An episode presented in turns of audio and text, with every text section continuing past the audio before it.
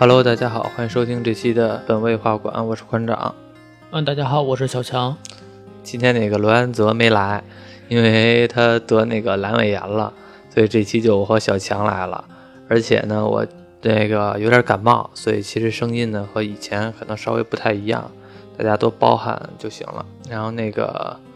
嗯，这一期叫小强来呢，其实是准备了一个电影。最近最近其实上了很多电影，但是说实话，我们也确实没时间看，所以其实就找了一些老片子来看。嗯，最近其实看了一下那个东野圭吾的《解忧杂货铺》，其实也不算老吧，不算老吗？一八年上的啊，一八年初上的啊。日本那是什么上？日本那个是一七年九月份上的啊，但是在国内上映的时候。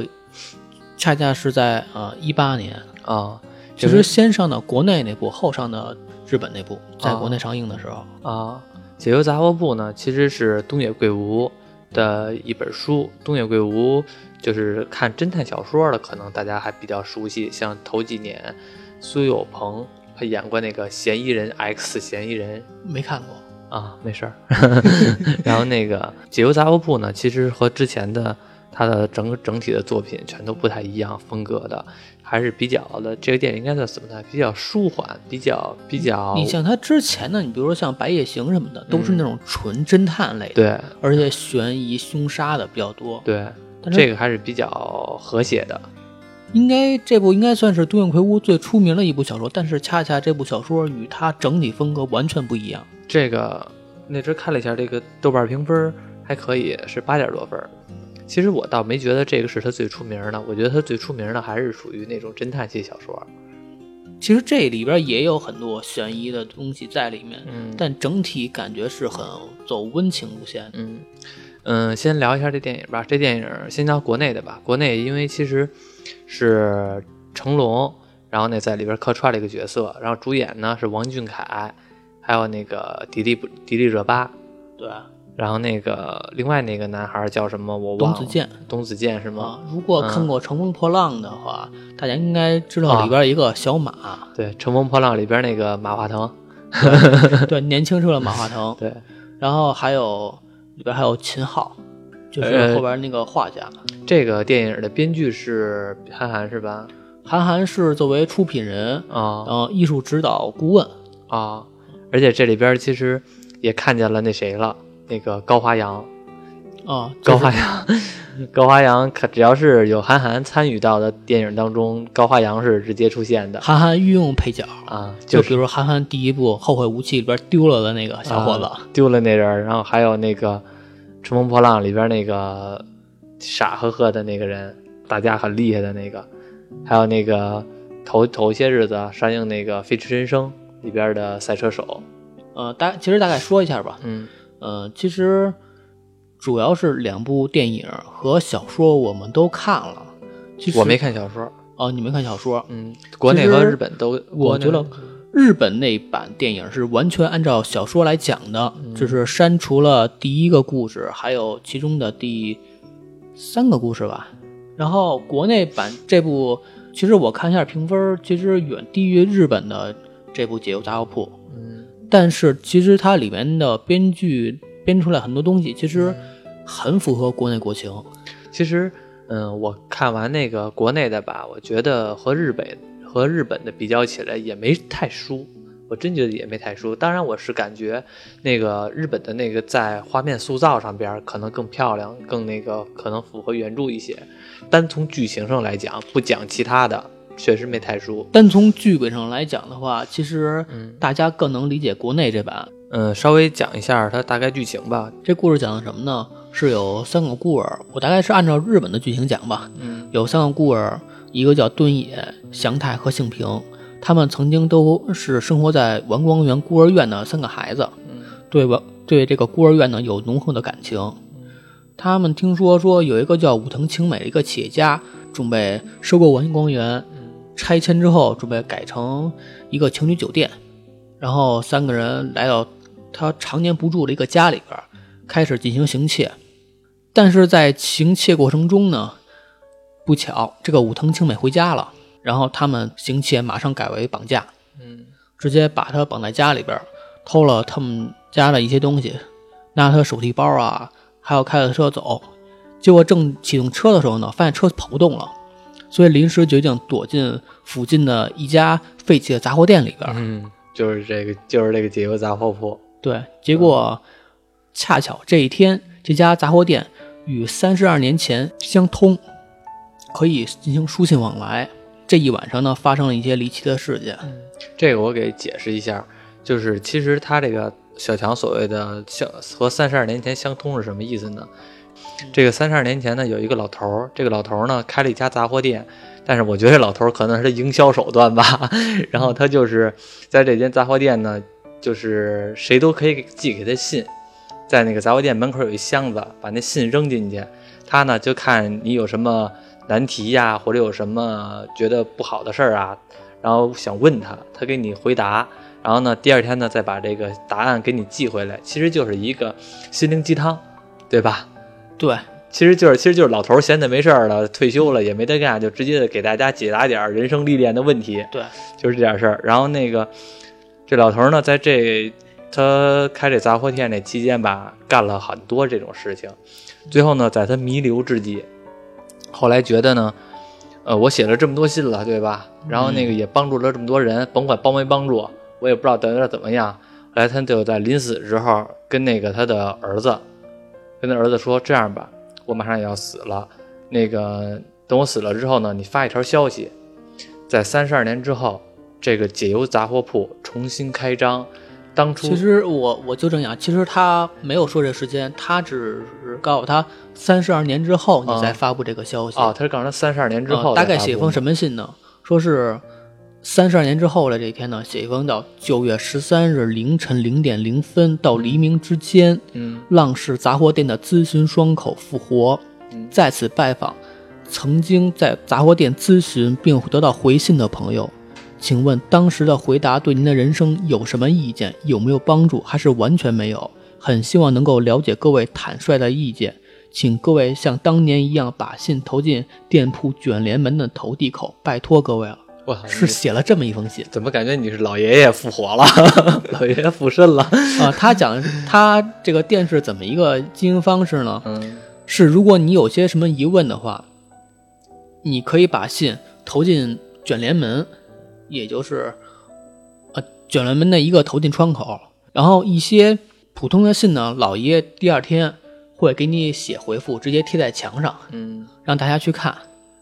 但是有些特别私密的信，嗯，老爷会把这封信的这封回信会放在杂货铺旁边的一个牛奶箱里边，嗯，然后其实就是当老爷爷死了之后，然后三十年之后，这条消息呢，通过互联网也好，还是报纸也好，就是一些媒体宣传吧。三十二年之后是通过老爷爷的孙子，啊啊，就反正把把这条消息发出去了。对，就是说当时呢，老爷爷给你们写了这么多信。后来对你们人生有什么帮助没有？可以在这一天回信。这一件事情造成了，呃，老爷爷那个时代是八几年，八八零年是八零年，然后到那个三十二年之后，也就是二二零一二年，二零一二年，也就是八零年到二零一二年这期间有一个时间裂缝，对，进行了穿越。其实穿越的不是人，是这些信，是一二年的信，一二年的这些信。回到了一九八零年，对，然后一九八零年，在在那一段时间寄过来的信呢，又跑到了二零一二年。呃，其实小说里边也没写清楚，但是我讲一下这个时间这关系是吧？是二零一二年的信寄回了一九八零年的九月十三日，这天老爷爷看到了所有的回信，也就是未来人给他的所有回信。嗯，他知道了他曾经帮助那些人在过去的几十年中的生活状态。嗯。然后还有一道裂缝是什么呢？是在二零一二年九月十三日这天，这三个小这三个少年呢，他们收到了一九八零年九月十三日至一九八一年九月十三日的他收到信之后到他死的这一段一年时间的信。是，所以说其实等于是这个三个小男孩。和这老爷爷之间中间有了一条纽带，这条纽带就是这个时间裂缝。对他们互相的那个收到了对方在那个时间点时间线应该收到的信了。老爷爷收到了所有的他帮助过人的回信，这个是整个的故事背景。然后呢，这个书里边呢介绍了几个故事，让小强接着讲一下这几个故事。故事背景给大家交代清楚了。嗯，刚刚才我说了，说这个三个少年呢想抢车没抢成，然后就躲进了附近一家杂货店。嗯他们本来是等着是第二天天亮，随着人流再继续逃亡。嗯在这个时候，他们进到这家杂货店之后，突然有一封信掉进来了。其实这封信就是一九八零年的时候的一个人寄的信。这个是解忧杂货铺小说的第一个故事，但其实这个第一个故事恰恰是在日本电影和中国电影里面都没有讲的一件故事。这讲的是什么呢？是讲了一个叫月亮兔的一个小姑娘。月亮兔，对，我怎么我就知道越野兔是是美少女战士，月亮兔。可能是有些关系吧，但是他没有讲。嗯大概讲什么呢？是月亮兔这个姑娘呢，她过来咨询，她说这家杂货店现在不开了，嗯，不知道现在能不能咨询。她现在生活特别的迷茫，嗯，所以希望能够得到解答。其实她也，她我估计她也并没有想到能够怎么得到解答吧。找一个心理慰藉。对，我们普通人都是生活遇到迷茫的时候，都想找旁边的人聊聊怎么办啊，怎么办啊。其实告诉你答案那人你也听不进去，但是你就想说说。其实他寄这个信的时候，这家店其实是刚关门儿嗯啊，所以这个还能比较理解，因为他也不知道老爷爷什么时候能再回来。嗯当时老爷还没有死，呃，他寄信这个时间点是一九七九年嗯十一月份。他讲的什么呢？说是自己是一个奥运选手，因为可能是比较有名气吧，所以不能公开自己的姓名，也不能公开自己的需要参加的运动项目。她自己呢有一个特别深爱她的一个男友，他们本来是打算第二年结婚的，结果呢突然发现她男友得了癌症，也只能再活半年。希望老爷爷能够鼓励她，那、这管屁用，你得找医生啊，找老爷爷管屁用。但是呢，她需要去参加集训，她又不想放弃自己的男友，又、哦，又不应该放弃自己的训练，就是她又想陪在男友的身边，可是呢，对于她人生很重要的奥运会呢，又得参加。三个少年一看呢，说这什么玩意儿啊！我操，是不是突然塞进张一封信来？是不是我们藏身点已经被警察发现了？嗯赶紧扒窗户看，发现没有，赶紧的出门找也没人。这时候他们就慌了，然后一看信，就完全不知道是怎么回事嘛。因为当时这月亮兔给他写信呢，说是准备参加明年的奥运会，嗯他们就想说明年奥运会，去年刚开完，怎么明年还一届奥运会？嗯，奥运会四年一届嘛。对，嗯然后他们就开始怀疑了。啊，最开始他们开始呢说，要不然咱们给他写封回信吧。嗯大概就写了一封回信，看了你的回信，你辛苦了，我很理解你的烦恼。目前想了解一个方式，你出门集训和比赛是不是可着可以带着男朋友一起同行？就说大概点意思就行，不用把信念一下。啊，就是他开始呢写封回信说你可不可以带着男朋友一起走？啊，然后他后来又回信说不行，男朋友现在身体特别重，他这个呃治疗医院这块儿周围没有我能正常的一个训练场馆啊，哦，所以必须分开。就是就是他要是就是说必须得两那个两两两方舍其一，不可能我带着男友去瞧病，而且我也能训练。对，嗯大概就是这样。然后说那没事儿，那你不行你就跟他呃平平时通个电话啊，发个发个视频啊什么的。嗯然后这时候他从来就没听过有手机这玩意儿，嗯，更别说还有视频功能了。对，你想八零年那阵怎么可能有视频啊？对，所以这个时候他们才开始怀疑说他这个生活的时间点是不是与与我们不不同。嗯这个时候，他们也发现说，哎，这天上月亮一直没动。然后他们在屋子里边之后呢，时间也不动了。就是他在那个解忧这仨少年在解忧杂货铺里边发现了时间停滞了。是怎么发现呢？是其中一个男孩出去给他们买东西的时候，嗯出去了十分钟，回来的时候呢，说经历了呃一个多小时，然后他们呢也并没敢告诉他说我们是不是在未来，你在哪个时间点，嗯也并没有问，只是含糊了问他：“哎，你陪男朋友平时干嘛呀？比如说你平时看的什么电影啊？嗯，这些。”然后就是就是他们也在确认找这个运动员确认一下时间线。对，嗯然后月亮兔就跟他说：“说我现在跟男朋友一起呃看过《异形》，看过《超人》，他们一查《异形》上映的时间点嗯就是这个一九七九年。这个时候他才们反应过来，原来现在这个时间线错乱了。哎，一说这个真是一九七九年就上映《异形》这么牛逼的片儿了，感慨一下结果《普罗米修斯二》才在前两年刚刚看，啊。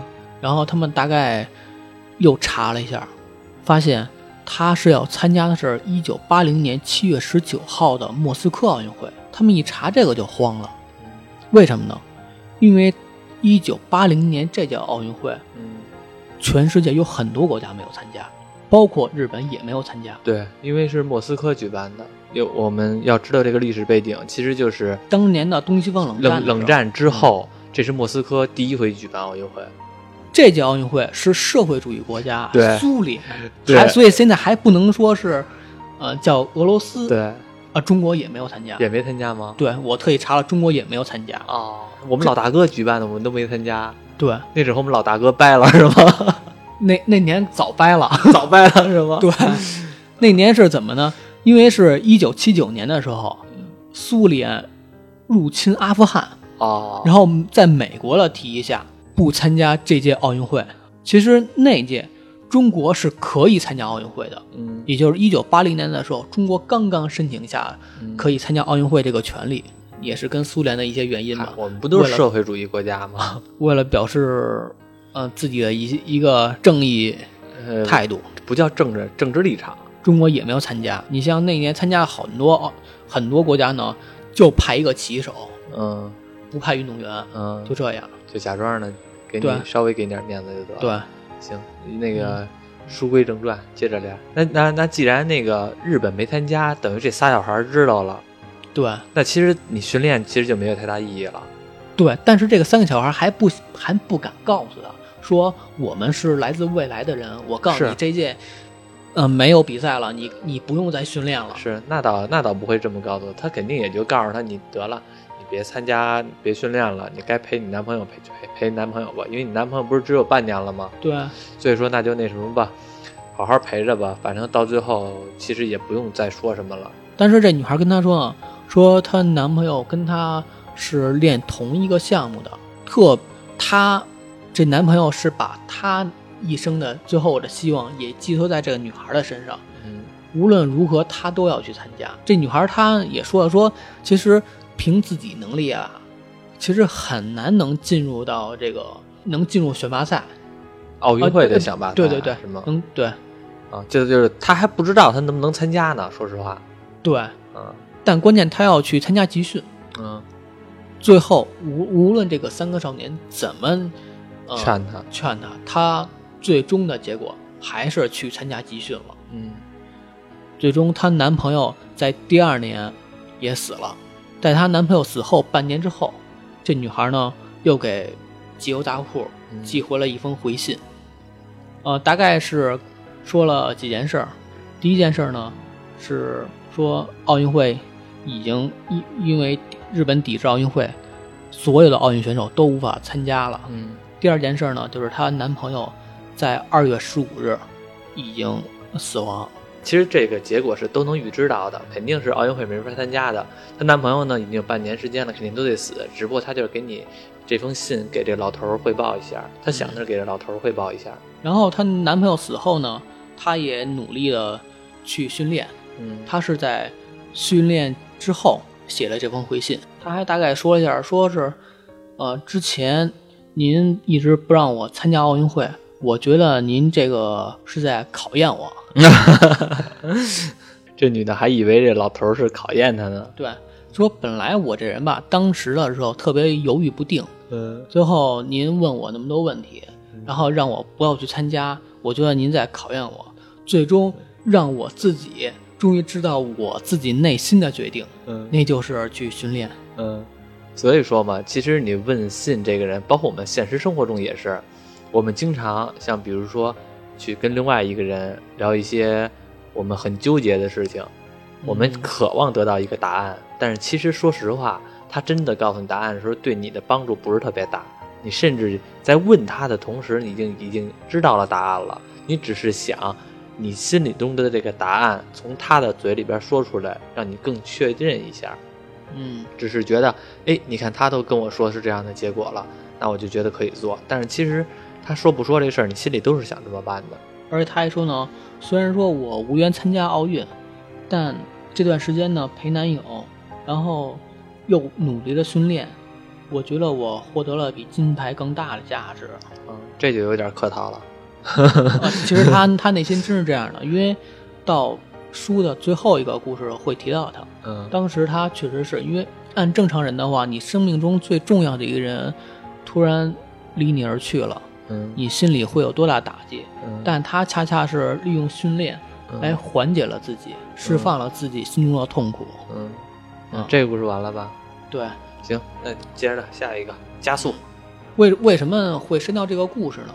其实很重要的一个原因是因为这个故事它与其他故事衔接的并不是那么重，嗯但是其实这个故事很重要的能看出这个三个少年的一个成长成长经历。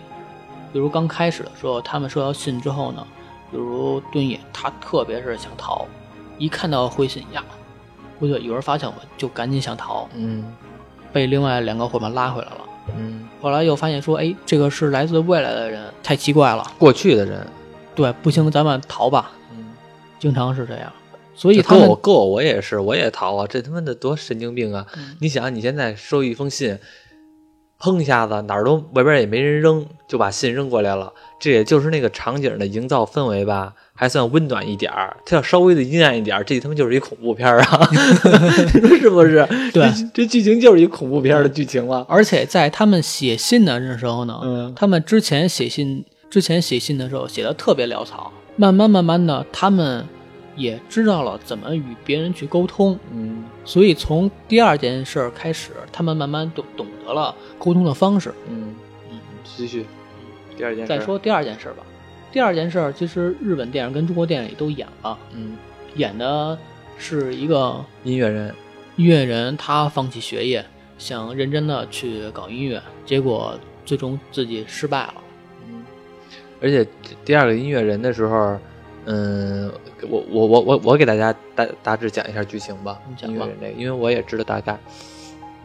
其实呢，就是这个音乐人呢，腾往那信箱里边投了一个信，然后那个这三个小孩一看呢，是一个有梦想的音乐人，他一直想创作音乐，但是呢，这现实条件呢，就是给他打击了，一直呢他做的音乐呢都不温不火。同时呢，家里边呢，呃，他的父亲身体也不好了，就是日本电影中呢是需要让他继承那个呃余店，嗯。然后呢，他就在考虑说，我继不继承这个余店，我是继续呢追寻我的音乐梦想，还是我踏实儿的就别想这些不现实的了，回家继承这余店去。然后那仨小孩儿呢，一看其实是想劝这个人，想劝这个男的，你就干脆就回去继承那个余店去吧，因为这仨小孩儿是很虽然年龄不大，但是他们经历的事情很多，他们谁都知道做音乐多难呀。对，一个是做音乐太难了，还有一个这三个小孩是孤儿。你现在呢回家呢能继承一个鱼店，不管怎么样是你家里边给你一个遗产，你就说句说句不好听的，你已经比大多数人要强了。嗯，然后呢，大多数人还都为了吃饭、为了生计而活着呢。你现在呢，你有一定的稍微的有一个店铺，你可以继承，已经可以了。然后这音乐人呢，其实就还是不太想回去继承，到最后呢，他也没有继承这鱼店，还是跟这个呃这个三个小孩呢又其实他父亲也是非常建议他去创去打拼。对他父亲是比较严厉的，但是其实呢，很尊重他的想法的一个人。嗯然后这个这个这个音乐人呢，最后的决决定呢，还是去追寻他的梦想。临去之前呢，又给这个三个小孩寄了一封信，拿口琴给这三个小孩呢吹了一首歌。这首歌呢还没有填词，这首歌呢就是这三个小孩一听，发现这首歌听过，而且最近还比较火。这首歌有变化。这首歌是什么歌呢？歌名叫《重生》。嗯，这个歌呢是，但是不是这个男的唱的，是一个女的唱的。这女的可能是是最近比较火的一个女性唱的，很火的一个明星唱的，但是他们知道这首歌的背景故事。这首歌是什么背景故事呢？演唱这个女歌手当初遇到了一场火灾，嗯，然后呢是写这首歌的这个人把她给救了，然后写这首歌的这个人死了，也就是证明现在这个音乐人他在不远的以后的几年后就会死亡。嗯其实他们也在纠结，究竟我把，究竟我劝不劝他回来，我把这件事情告不告诉他？最后他们其实还是没选择没告诉我，但是最对，但是他们选择了鼓励他，还是选让他继续坚持走自己的梦想，对告诉他说你的歌将来一定会感染其他人，对你的一歌你的作品一定会出名。对，但是其实要我看这段的时候啊，我觉得挺挺挺挺不对的。我觉得如果你要知道这件事儿，明知道他以后有可能会牺牲的话，我觉得有必要把这件事儿告诉他，就是说你别做这音乐人了。我觉得是这样的话才合理。但是他们说了，说如果我们把这件事儿告诉他的话，那就没有现在的这个女歌手了。那没有就没有呗，那你你对吧？你你再牛逼的人，你这边是一生命啊，对吧？对于科幻小说，尤其是这种穿越的，大家应该都知道有这种平行宇宙有关的，哦，你的意思是那个平行宇宙那是活着的是吗？还还有祖父悖论的问题。像你说的，如果说我把这个答案告诉他了，嗯然后他也可能也会那什么。如果他没有去的话，那会不会就发生祖父悖论了？那也就没有现在的歌手，也就没有现在这首歌，他就踏踏实实的做鱼店了，那世界就会被改变了。理论上来说，应该不会被改变。你不告你告诉他，他可能也会去，他可能也会死。你告诉他，他还会更更加燃情的死。我既然知道我以后会牺牲，而且我的歌能会感染其他人，而且我还能救一个人，那我一定要去写。而且小说里最核心的一点就是，这个三个少年从来就没有说自己是谁，来自哪儿。对，反正是这个就是第二个故事，那个音乐人的故事。最后当然了，这个歌手也死了，然后他的这个歌呢，通过这个女歌手也响彻了整个乐坛。嗯，对。我大概说一下里边电影与小说之间不同的地儿吧。日本的电影是从这个开始的。嗯，那个歌手寄来的第一封信写着说是，一九八零年，这个约翰列侬昨晚被人枪杀了，他特别伤心，这是我特别崇拜的一个偶像。嗯但是我说一下，呃，这个改编呢，如果按对于小说来说，这个是不成立的。为什么呢？因为约翰列侬他死的是一九八零年十二月八号，这个小说的设定呢是一九八零年九月十三日，这个杂货店就关门了，就再也收不着信了，所以这个时间点肯定是不对的。就反正这个是一 bug 呗。如果完全按照小说点讲的话，这个点是一个 bug。国内那版呢是说是我我是一个一九九零年的，哦，对，这个这个我随就提一句，就是因为这个国内，呃，中国也拍了一个电影，日本也拍了一个电影。中国拍的电影的时间线和日本拍的电影时间线是不一样的，是不一样的。对。中国的时间线是一九九三年，对，一九九三年日到。日本的九时间线是一九八零年，对。等于是其实，然后这个中国这个，我觉得这个音乐人这个故事，中国拍的这个更加有意思。真的，我看的时候觉得挺意，有喜感，对我觉得看挺有意思的。很有很多老北京的文化，而且当年九十年代一些符号标志性的符号标志，对中国这个拍这个特别有意思是什么呢？这个音乐人是唱民谣的，对他是唱民谣的，但是我们都知道九十年代的时候什么最火？滚摇最。摇滚，其实九十年代上半叶吧，是嗯摇滚最火，对，应该说是一九九四年嗯是一个转折点。嗯，等于那个时候其实摇滚最火，所以唱民谣的这哥们儿去那个录音房，嗯，去那个录音室去录音去，然后那个人家就说啊，你要燥点儿，你要那什么点儿。当时他唱的是沈庆的《青春》。是吗？对，其实我说一下啊，就是对于民谣来说，为什么我说一九九四年是个转折点呢？嗯，因为九四年的时候，《校园民谣一》才刚刚发布，啊也就是说，九四年的时候才有校园民谣这这个词儿。概念嗯。对这个概念，哦，反正那个所以当时不可能是有这首歌的。啊、所以那什么，那个时候全都是摇滚特别火，而且这个人，中国这个这个音乐人在信里边给信时候还特地说了一句，和我同时期那个就是一块搞音乐，出名的人已经开演唱会了。对，已经出名的人已经开演唱会了，然后画面一切，切到了崔健演唱会，这个我觉得确实是，因为他当时写的是那个时间点是九零年，嗯。确实那个年代崔健是最火的，所有人都在模仿崔健。对，等于那阵儿还有一些摇滚的一些梗，一些那个里边他们这个音乐人后来进了一个派出所、还是在哪儿？没不不，那是另外一个故事。那是另外一个故事那我那我那啊，过了包括里边有很多诗人呀，啊，对然后一些话剧的表演人、表演艺人呀，对都是在那胡同里边生活。对，胡同里边有的人有的人筹划着出国，嗯那个有一女的不是那个学英语吗？后来跟着她的老外男朋友走了。嗯，还有还有诗人，就是那种九十年代那种文艺青年，嗯就是写一些私人诗的那种人。嗯然后还有演话剧的各种各样的人，在那个北京的那种大杂院里边住着，对，感觉其实还挺有意思的。我觉得这个故事，中国这电影里边，我看的时候特别有代入感，特别有意思。确实是。嗯，其实他为什么会写这封信呢？小说里边交代了，其实是第一个故事，那个月亮兔嗯在写最后一封回信的时候，恰巧碰见了他，嗯因为他从小就生活在这个镇上嘛。嗯当时他就问说：“你在这儿在这儿投信，这还有人收吗？”他说：“应该有人收吧。你我，但是我希望你没看到我。嗯。其实”我然后赶紧就走了。第一个故事为什么删掉？其实我听你讲完第一个故事，我在想后边的故事，我确实觉得第一个故事没有后边的故事有有意思，其实第一个故事，挺普通的，我感觉挺普通的。其实他第一个故事是在为了刻画这个三个少年。嗯他那第二个故事的时候呢，是明显是在说这个雨点音乐家的事儿。嗯嗯嗯。然后这是第二个故事，给大家交代了一下，讲完了。然后啊，对，其实还有就是他，他这个他去孤儿院唱歌是小说里边是写八年后，这你不用强调，这八年八年九年无所谓。然后他去的这家孤儿院呢，恰巧是那个王光源，嗯也是中国电影里边所说那个彩虹之家。嗯，其实也就是这个这个音乐家，这音乐家救的那个那个小女孩是在那个孤儿院救的。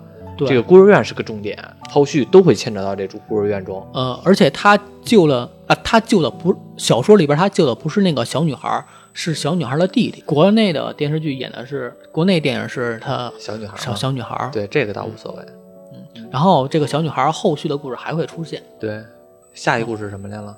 名字叫《在思域车上等天亮》，讲的就是这个解忧爷爷爷浪士雄志跟他儿子在这家店里边发生的一些事儿。嗯第三个故事是开始是什么呢？儿子听说自己父亲之前因为母亲死了之后身体不太好，回来看自己父亲，然后发现这个父亲呢在家里边开了一个杂货店，然后一直在这个做这个咨询栏目，就说呢说要不然我接你去自己家住吧。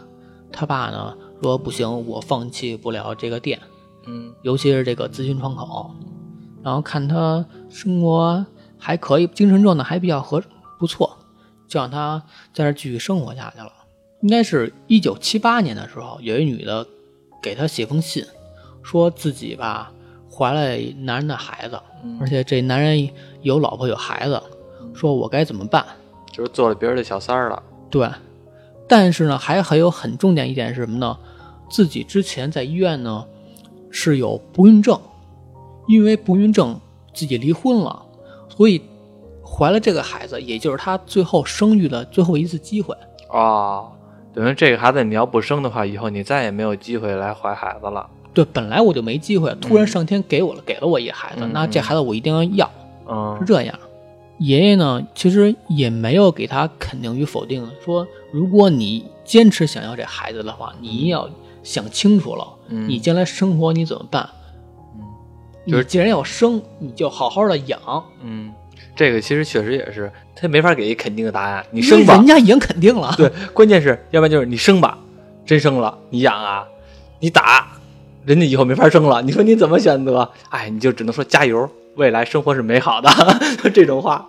其实爷爷就只是告诉他一点：嗯。如果你要是想生这个孩子，嗯。你一定要把他养好、嗯。养大，嗯。你要尽自己最大的努力。嗯，结果生下来了，结果生完之后，悲剧发生了。啊，第二年一一九七九年三月份的时候，这爷爷在报纸上呢看到一条消息，有一女的开车坠海自杀，嗯欠下一大笔房房债，所以当时他特别特别的内疚，又在店里待了一段时间呢，他决定把杂货店关掉，跟儿子回家。这老爷爷自责了。对他觉得是当是不是当时我写的那封信，嗯，让他理解有问题啊，或者说这个没有一个正确答案，造成了一种不太好的结果。老爷爷被儿子接走之后，检查出来肝癌晚期，嗯也再活不了多久了。所以在他病床弥留之际的时候呢，他做了一个梦，梦见很多人往杂货店里投信，感觉自己是不是已经有了一定未知预知未来的能力。在七九年九月份的时候，嗯他让儿子带着自己回到店里边，儿子在车里等了一夜，嗯，父亲自己在店里收信。也就是说，像我刚才说这部电影刚开始的那个世界观，这个时候交代了是为什么，就是这两边儿前几故事都是这种时间线，对，在这个故事中给你讲解了一下啊、原来是这个是有一个时间裂缝，然后他们互相的两个时间线互相在收信寄信。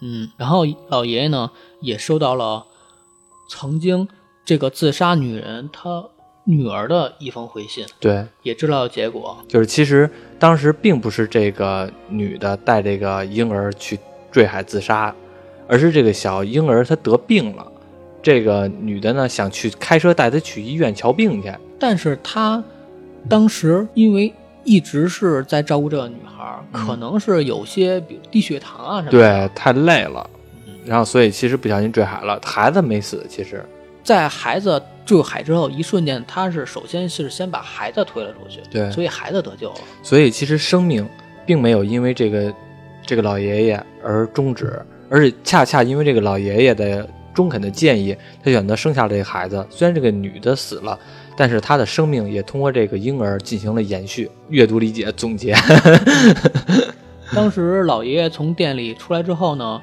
交给儿子一封信，嗯说这个是我的自己自己的一个遗书，讲的是三十二年后，这个咨询窗口将会打开，到那年的时候，你一定让你或者你的后人、嗯一定要在当时的时候发这条消息，告诉所有人，这个窗口会打开，让他们给我写回信。嗯是告诉了这件事儿。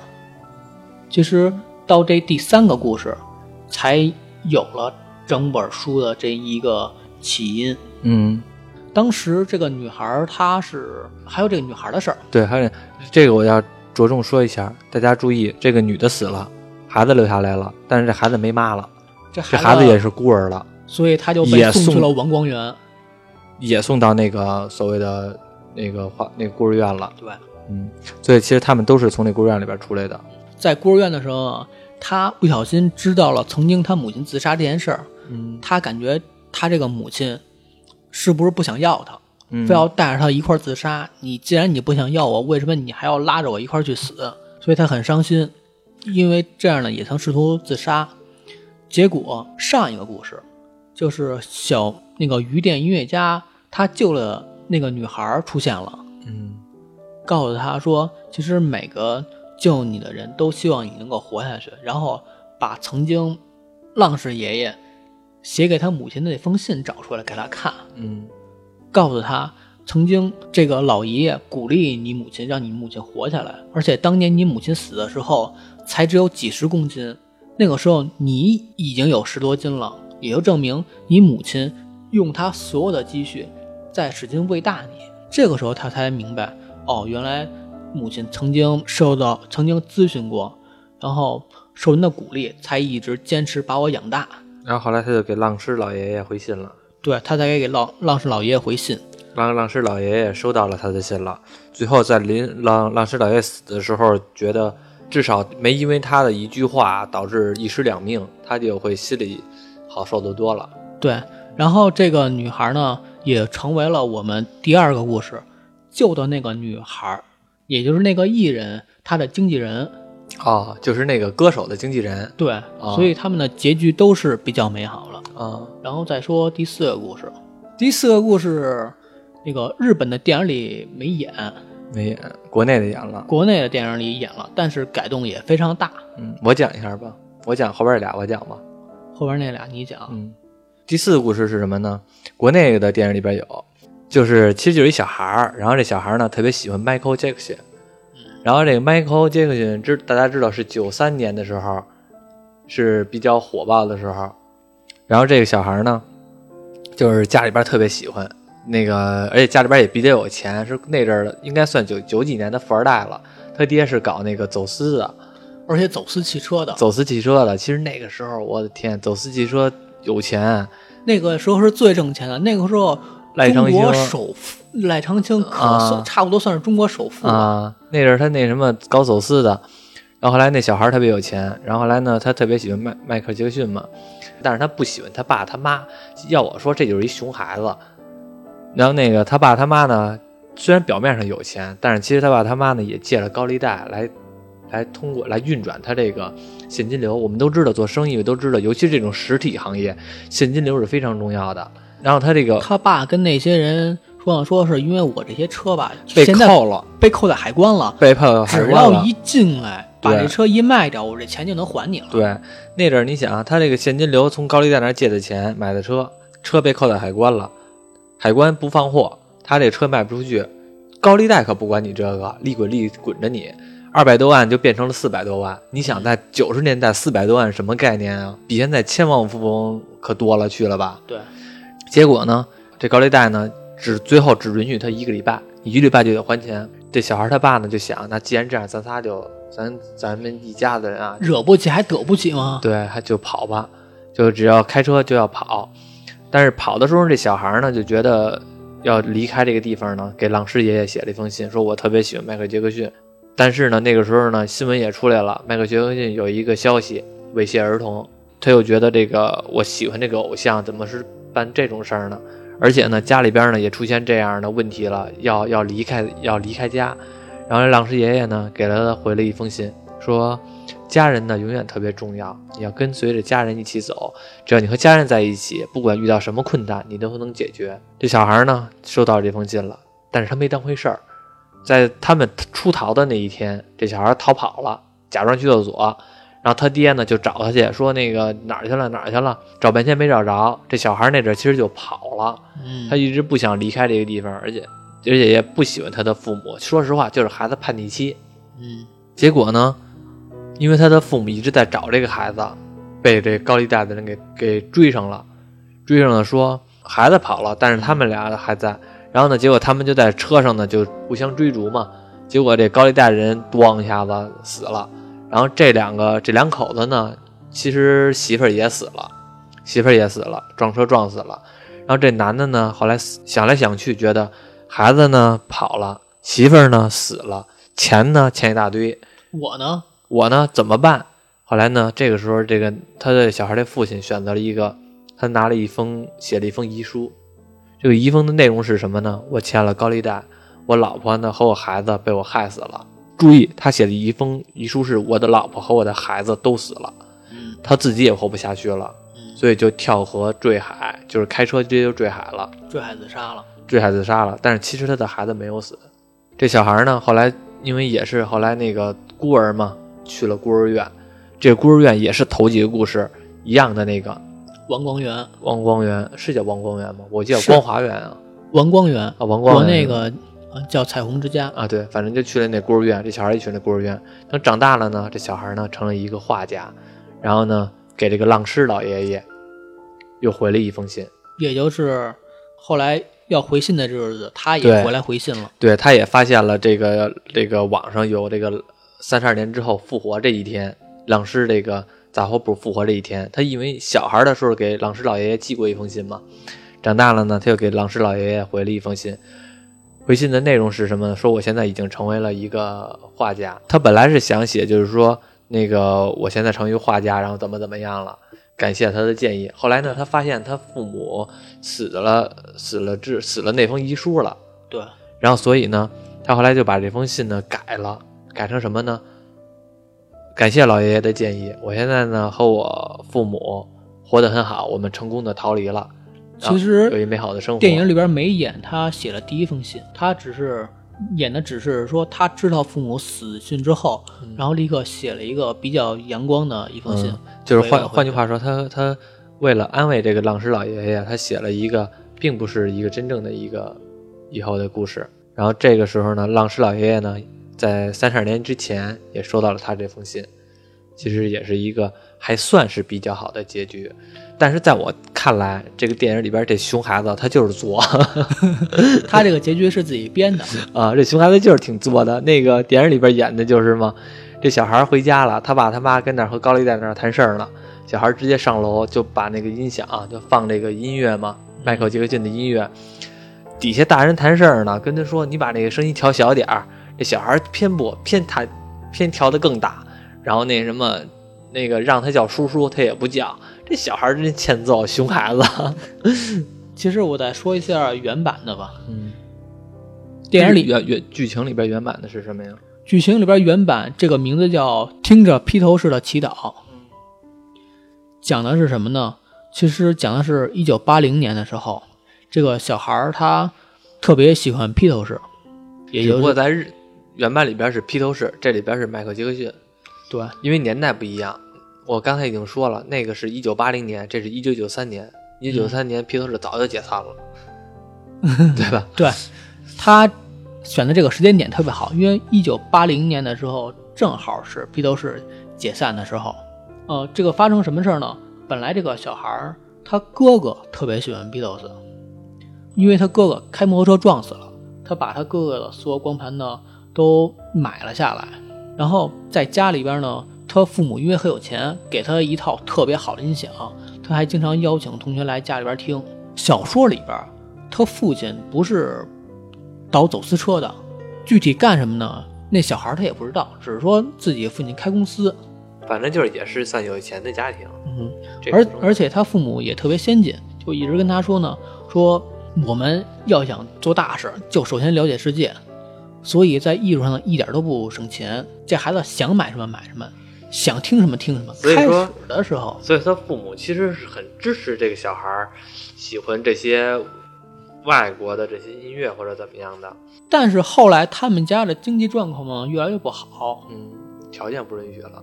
他初三的时候呢，本来说是日本当时举行博览会，想着父母带他去看，但是因为家里边经济状况原因，没带他去成。然后还有一些细节，比如说什么自己穿的校服小了，那父母觉得，哎，再凑合一年吧，嗯，就感觉这父母怎么对他越来越不好了。其实是因为自己家里边经济状况不好。这小孩儿就是没受过苦日子。你像咱们那阵儿上学那阵儿，小就小点儿呗，是吧？你那个校服你能穿几年啊，是吧？有点接受不了。当然，现在的小孩不一样了啊，我们是属于老年人了。我们小时候那阵儿，那阵儿还是比较苦的，校校服稍微小点儿就小点儿，反正那什么是吧？自己小时候买校服一般都是大两号儿 打两号，啊，一年级的时候穿那校服，恨不得都能穿，都能当军大衣穿大两号？我小时候那校服穿着跟旗袍似的，就怕以后大了穿到露脚。脖子。对，就怕一直穿那什么。恰巧这年是怎么？因为恰巧这年是八零年嗯，Beatles 解散，嗯所以这小孩呢，感觉父母对自己不好了，然后自己的偶像啊怎么也这样了，特别伤心。结果这时候他父母跟他说：“说月底咱就搬家，嗯咱暑假逃亡。”然后还趁他不注意，把他的音响给卖了。嗯，这时候这孩子就火了，矫情。啊，我我这个啊，这东西是我的，你怎么能给我卖了呢？然后就写信给这个浪士爷爷。当时他写信给自己起名字挺逗的，起名叫保罗列侬，嗯也就是，Beatles 的那个什么，Beatles 的两大主唱对，保罗麦卡特尼跟约翰列侬两个字儿、两个人的名字合起来叫嗯保罗列侬。就跟那个江户川柯南似的。他偷偷跟老爷说说，父母准备带我逃亡，你说我应该怎么办？老爷就说你你无论怎么样，你都应该跟父母站在一起。对，你父母逃亡虽然不对，但是毕竟是你父母。嗯，后边就差不多了。然后，然后一天呢，他同学来他们家听歌，嗯本来是想去他们家听歌，因为他那儿是有一整套 Beatles 的光盘，他都收齐了。然后呢，跟他说啊，说现在 Beatles 他们出了最后一个电影，嗯是他们解散前的一部纪录片嗯《Let It Be》，就是顺其自然。你如果你看了那部电影，你就知道他们为什么解散了。你看过吗？我看过一些片段，啊，为什么解散啊？听我说啊。然后这个小孩儿他就他特意去趟东京，去看这纪录片了。看完之后，他他总结了说，这帮人吧，他们曾经虽然说特别团结，但是看他们最后这一部纪录片吧，感觉他们貌合神离。也就是这帮人，你看着他们挺高兴的，但是总觉得他们合不到一块儿。尤其是最后他们在苹果苹果公司楼顶上开演唱会的时候，感觉完全都合不到点儿上，是是这种感觉。他们感觉哎，自己家里边人也是这么一个状态，马上就要散了，然后自己的偶像也散了，所以他一赌气，以一万日元的价格把他所有的专辑都卖给他学卖给他同学了。结果到出发点这天呢，他父亲一听啊，你把所有光盘都卖给你同学了，你那点东西别说一万了，你卖五万你可能都买不回来。就因为这这么着，跟他父亲吵架，他父亲还说以后再不给你零花钱什么的。最后在服务区卫生去趁着去上厕所的功夫，翻墙逃走，逃到别人的火车上，坐着别人的火车逃走了。我觉得这个日本和中国这都是这小孩儿吧，真的有点太那什么了。其实，哎，这也没法说，这毕竟他也是小孩儿嘛，毕竟也是小孩儿嘛，没法说。本来他自己坐货车回来吧，想着是拿自己手里边那点卖光盘的钱，去去大阪看世博会，结果因为没有学生证，就被警察抓下了。问他叫什么也不说，住哪儿也不说。最后以为说这孩子是不是失忆了，然后送到王光园。然后在王光园的时候，他后来是没成为画家，他他后来长大后呢，是跟了一个木雕师傅，嗯，当了一个木匠。哦，对，呃，国内的改编的是他成为画家，然后那个日本那个是成为了木雕那个雕刻师。嗯，这个其实也是和国情有关。你知道呃为什么吗为什么？你想啊，国内你要是当一个木雕师，人家说你哎呦成一木匠没出息；但是你要是成为雕，但是你要成为画画的，哟画家有出息。比较起来，是不是木匠没有这画家有出息？嗯，表面上听起来，对吧？确实确实是。对吧？后来这个孩子大了之后呢，他听说了我们讲的第二个故事，他听说听咱讲了，对他听不他 他他知道小说里边第二个故事，也就是王光园发生火灾我知道，我知道，烧死人的事儿，然后他就回王光园了嗯，其实就是听我们讲的，他听着呢。啊。他回到王光园呢，恰巧遇到了我们下一个故事的主人公。他他说呢，曾经你送给我一个木雕小狗，哎，我一直留作纪念。嗯当然只是萍水相逢，嗯大概就过了一下。嗯再后来，他听说这个杂货铺有这个复活这消息，嗯。然后他又回到了小镇上。他进了一个酒吧，酒吧这个主人呢就开始跟他聊天儿，发现哎他是 Beatles 的歌迷，就跟他说说哎我这儿收藏了很多 CD，然后他一看这些 CD，说说哎呦这里边 CD 好像是我曾经收藏的，他是在这个酒吧写的一封信，嗯。开始写了，就是说，哎，我现在虽然我逃离了母亲，父母没听从你的意见，但是我生活过得特别好。嗯他看到这些 CD 的时候，就就问这个人说：“这个 CD 从哪儿来的？”然后说：“哦，这个是我哥哥曾经留下来的，我哥后来死了。”然后他一问：“哎，你哥叫什么？”才发现原来他哥哥就是他曾经卖盘的这个同学，嗯，他就是把所有光盘都卖给他这个哥哥了。酒吧他就是把，就是他把这个光盘都卖给这酒吧老板的哥哥了，完了吗？然然后这个时候，嗯、他就又提起说这个 CD 的主人父母怎么怎么有钱这些事儿。这个时候他才知道他父母是怎么死的。啊，这个时候他才知道原来他他痛哭，对，因为他才知道其实他所谓小的时候跟他父亲一直起这种争执是多么的不应该。他的父亲临死的之前还在保护他。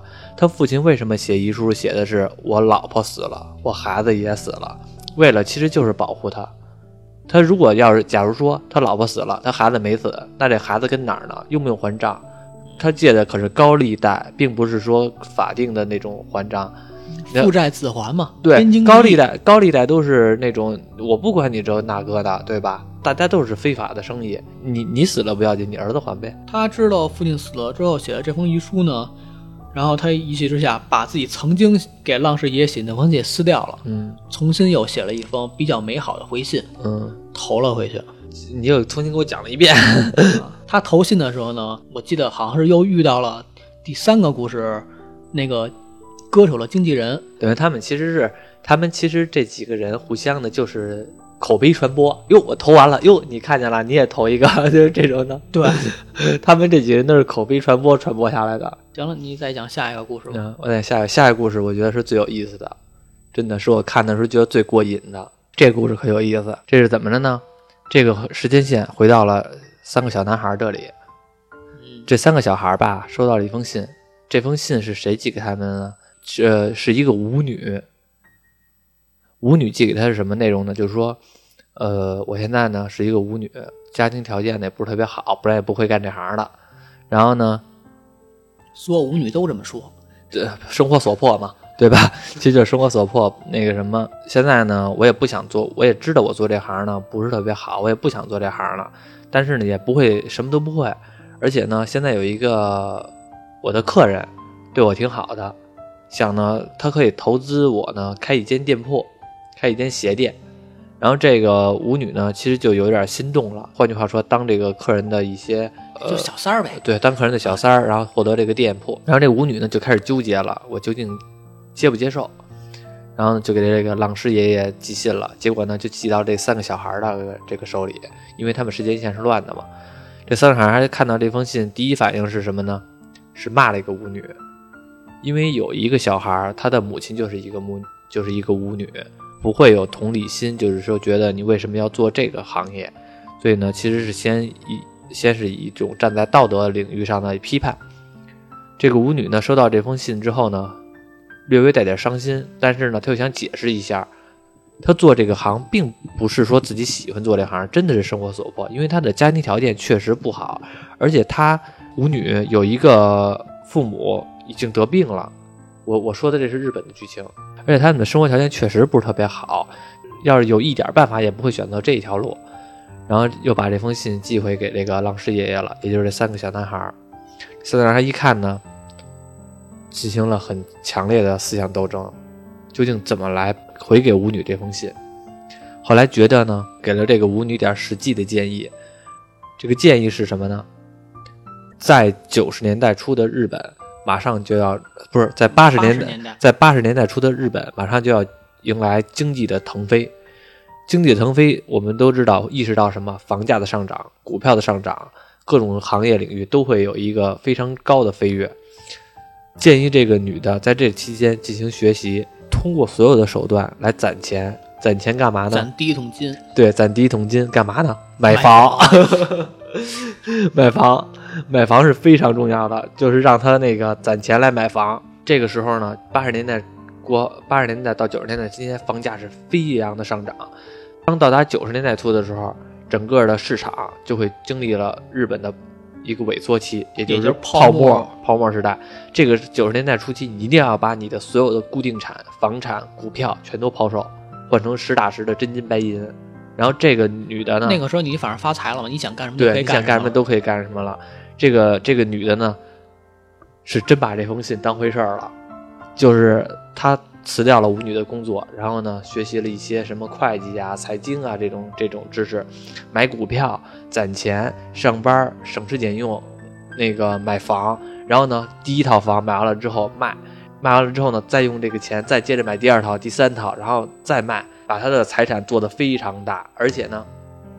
其实是三个少年的建议，对，其实这三个少年建议，这三个少年还给他建议什么呢？等到两千年的时候，互联网的行业就开始爆发了。你不能想象以后大家都会有一些没有互联网是没法生活的一个状态。你要投资互联网行业。然后这个女的呢，又开始做互联网公司，然后乱七八糟的，挣了很多很多钱。等到她五十岁的时候，她已经成了富甲一方的富豪。对，这个是真的。我看这段的时候，我特别过瘾，你知道为什么吗？因为没人告诉你，不是因为没人告诉我，因为好多的，包括穿越的电影或者怎么样的，他们全都说一些什么啊，你要加油啊，你要努力呀，你要。一些不疼不痒的话，一般穿越剧能告诉你只是你应该怎么避灾，但从来没人告诉你怎么发财。对，明明你已经穿越了，有这么好的机会，你为什么不告诉人家一些现实中国的建议呢？对吧？你买房这多他妈现实啊，对吧？而且要说一一嘴的是，这个女孩之前和这个这个女的和这个孤儿院其实也有一定的联系，因为这个女的就是从这孤儿院出来的。嗯，然后后来这女的呢，当有钱了之后，她回到了。当初这个孤儿院想要把这个孤儿院拆了重建，注意，他可不是强拆，他是拆了重建，相当于让孤儿院有一个更好的生活条件，感恩回馈。而且他在这个时候知道了一些事情，什么事情呢？这个孤儿院的创始人姓张，这个是一女的，这个女的是谁呢？是这个浪师爷爷年轻时候的女朋友，他们两个当时要一起私奔的。但是呢，没有一起私奔，最后这个女的呢，创建这孤儿院这个女的呢，就是直接的自己孤独的过了一生。然后呢，但是她的她的生命呢，就通过这个孤儿院来来延续了下来。其实她创建这个孤儿院选址呢，其实也是为了离这个浪士爷爷更近一点。对，其实也就是这个孤儿院为什么离那个杂货店嗯比较近。对，知道这件事儿才知道这个孤儿院。